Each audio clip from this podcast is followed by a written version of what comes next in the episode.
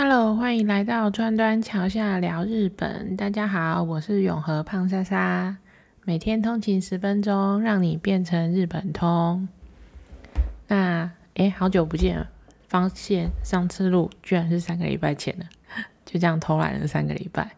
好啦，看到标题应该就知道胖莎莎去了日本吧？因为其实胖莎莎也只是一个小小的社畜。所以在疫情趋缓之后呢，终于跟着大家的步伐去了魁违三年的日本。我就想说，哎，这趟旅程啊，去过的一些点，有还蛮多有趣的故事可以跟大家分享。所以接下来的几集呢，就会以去过的地方为中心，然后分享一些我想讲的故事。那先跟大家讲一下我大略的行程，就像前面啊，忘记哪一集跟大家讲过了，因为我是用里程换票的。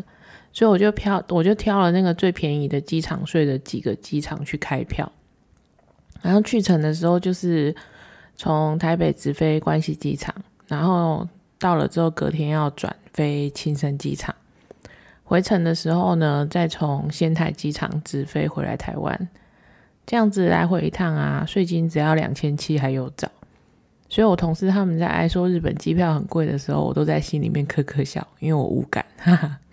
好啦，其实这也没有什么秘诀，反正用里程来换机票，记得一件事情就好，就是不要去东京，不要去东京，就是这样。因为你只要你的开票点有经过东京的话，我不知道那为什么那个税金就会变得爆炸高，高到我觉得就是不如去买联航还比较划算。好啦，机票处理完之后呢，其实这一趟主要待的地方就是青森跟函馆，因为南国的孩子要去看雪啊。那因为社畜不能请太多天假，所以我只有去了短短的六天。可是这次胖莎莎还是尝试了一些以前去日本旅游不会做的事情，解锁了一些小关卡。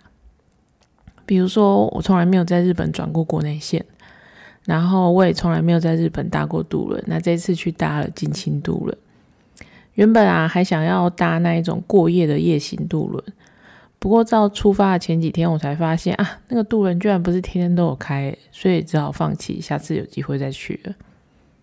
好，那这一集的题目啊，就是想跟大家分享一下关西机场的故事，因为很多人踏上日本的第一步，都会踩在关西机场的土地上吧。这句话有点废话，不过通常大家到了机场之后，是不是都直奔那个绿色窗口去买票，然后搭上哈鲁卡之后，就再头也不回的离开了机场，直奔市区？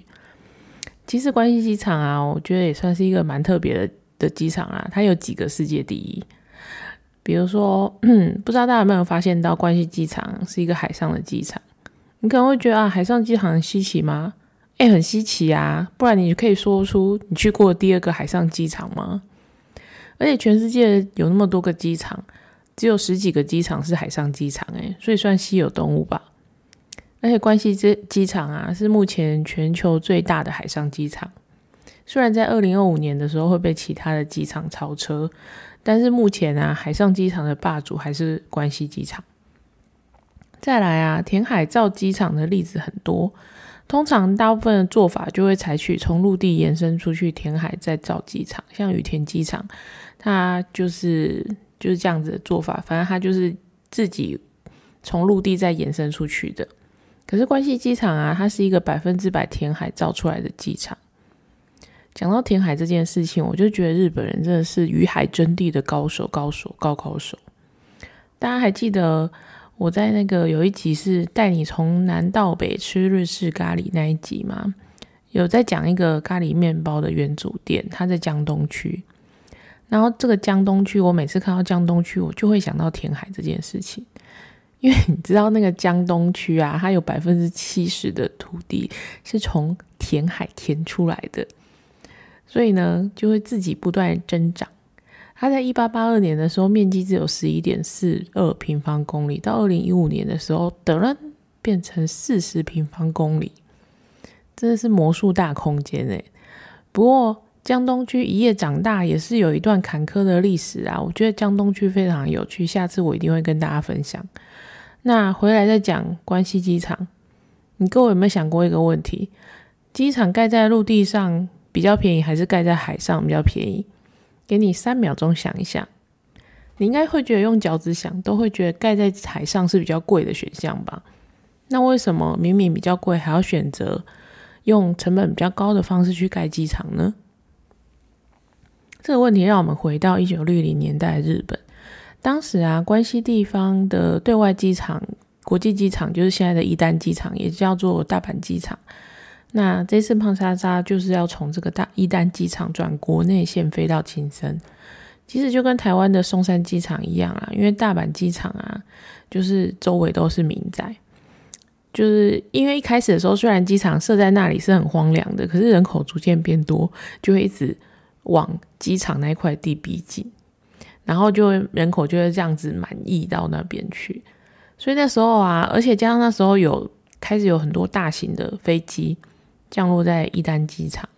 然后伴随来就会有噪音的问题，然后附近的民众就开始抗议抗议，希望可以把机场赶走。所以他就想说啊，好吧，那就再来盖第二座机场好了。这时候呢，盖海上机场的好处就出现了。你怕吵是吧？我盖在海上是可以吵到谁呀？你说说。当时选的机场的位置有好几个，其实大部分也都集中在大阪湾内啦。比如说有考虑过盖在。神户外海啊，或者是明石的外海啊，或者是有考虑过盖在淡路岛啊，不过还好后来没有盖在淡路岛上面，不然一九九九年阪神大地震的时候，那个机场大概就聚居了。总之，最后是选择盖在现在的位置，就是大阪有个地方叫泉南市外海，大概五公里的地方。然后一九八七年的时候，机场就这样子开开心心的盖了起来。可其实这个近海啊，这个地点的近海的海底是一片很松软的土地。你如果要在一片软绵绵的土地上面盖建筑，你想看要花多少功夫？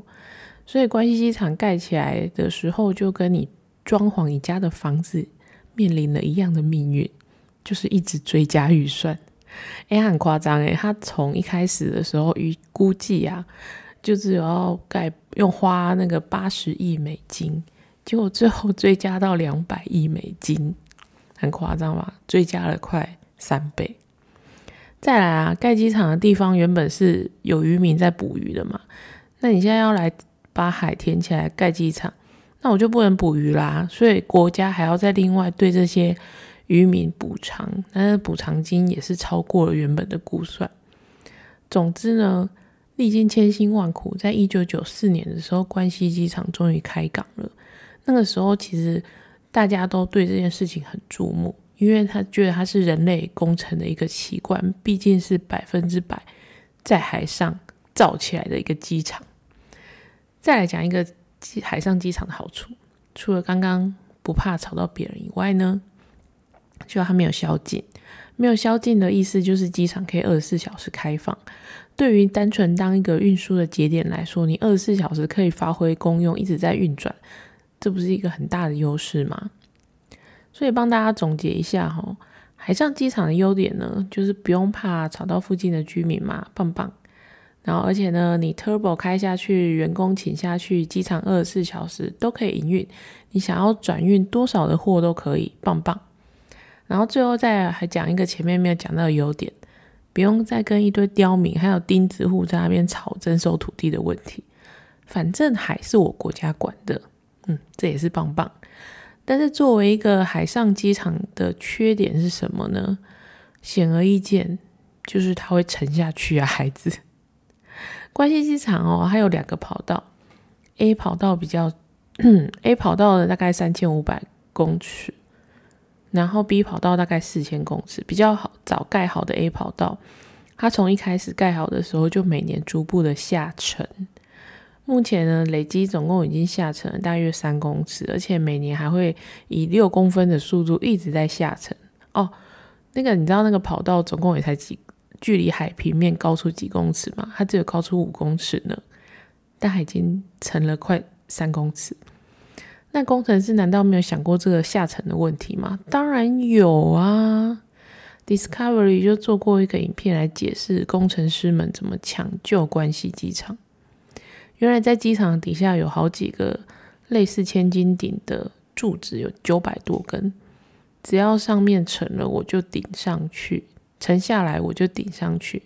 这这是一个简单而粗暴的抢救方法。不过，就算是有预先考虑到这些，还是有专家预言关西机场会五十年之后就会沉没了。不知道我有生之年会不会看到啊？但我们总是知道，大自然啊就是残酷的。其实你不用等五十年后，我们在几年前就见证了关西机场跑道淹水的大事情。大家还记得二零一八年的燕子台风吗？那时候燕子台风扫去关西机场的时候，就造成 A 跑道跟停机坪淹水淹了四十公分以上。然后有一家航空公司就是一个苦主 ANA 呢，它就因为飞机被海水淹到需要修理，而且更惨的是关西机场连外的道路居然被一艘没有系好绳索的船给撞坏了。造成呢，有将近三千名的旅客，还有两千多名的工作人员，就在机场度过了那一夜。哎，我都很好奇，那时候应该也有台湾人在机场过夜吧？我觉得真的是一个非常难忘的体验，不能说体验，非常难忘的回忆吧。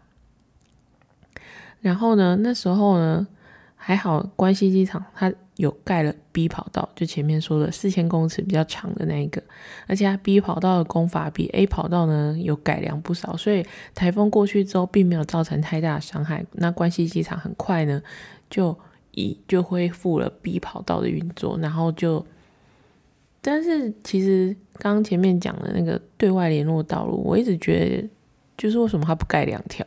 大家如果去。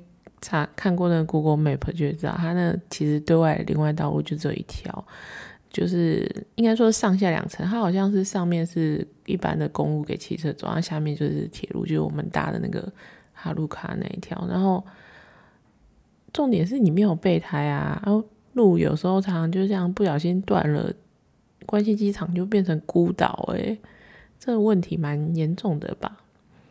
但讲到这个。我就突然就想起了一件事情，胖莎莎几年前啊去关西机场的时候啊，曾经没有走那个连外道路，未离开了机场哦。大家知道机场跟神户港之间有高速船吗？那时候因为有那个外国人半价的优惠，我就跟我老公大看看，哎，其实还蛮方便的，只要半个小时就可以到神户港。然后你到了神户港之后呢，就会有轨道列车把你接到最闹热闹的地方三宫。然后就可以开始逛街，所以其实蛮方便的。哎，那时候我就记得，因为是半价，它就好像只有日币一千块吧，非常的便宜。然后从机场啊到神户的这条水路啊，在阪神大地震的时候还曾经发挥作用。因为你想想看，当时啊，就是神户受灾很严重嘛，几乎很多的连外道路都断光光。那一堆人要从外面进去神户抢救的时候，要怎么进去呢？就是。大家有那时候有个方式，就是直接从关西机场搭高速船过去，然后把一些物资啊，还有人力需要救灾的东西，就从那里运过去。当年啊，一九九九年关西机场发生地震的时候，是一九九九年嘛？关西机场才刚好刚刚盖好五年，所以就这样子，在那个救灾的时候发挥了很大的功用。那关西机场啊，在经过这样子命运坎坷的诞生之后，先天体质虽然让人家觉得抖抖的，可是后天体质是异常的好。因为关西机场的经营权在二零一二年的时候委外给民间公司处理。这家关西机场株式会社超级争气，经营的有声有色啊！他在二零一六年的时候营收还曾经超过成田机场，诶，这个蛮厉害的吧？他那时候的那一年的收入有高达四百六十亿日元，成为日本最会赚钱的机场。这个也是一个蛮厉害的记录。就是再来介绍一个关西机场的秘密景点。我还记得我有一年啊，要从关西机场离开回台湾的时候，我就特地提早到了机场，去了一个它的展望台。那它展望台其实我觉得很适合。家里面有小朋友的爸妈一起带来，因为小朋友通常都很热爱各种交通工具啊，飞机、火车、卡车、爸爸之类的，所以就可以把这里当成一个景点。那它展望台呢，就是有一个关于飞机的一些呃一个小小博物馆，然后里面当然有很多小模型啊，然后也有卖店啊，然后也有提到刚刚讲的关西机场的历史啊。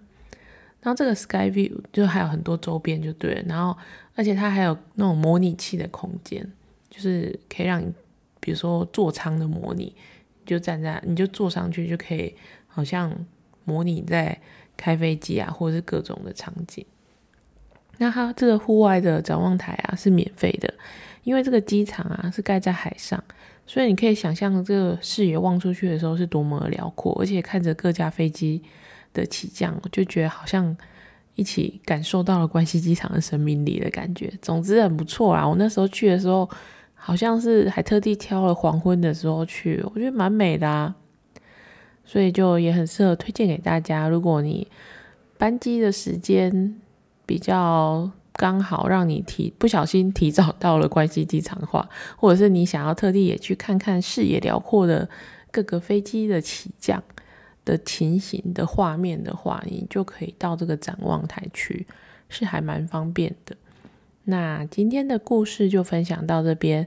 如果你喜欢我的故事的话，就欢迎留言五星好评。那我们下次见喽，拜拜。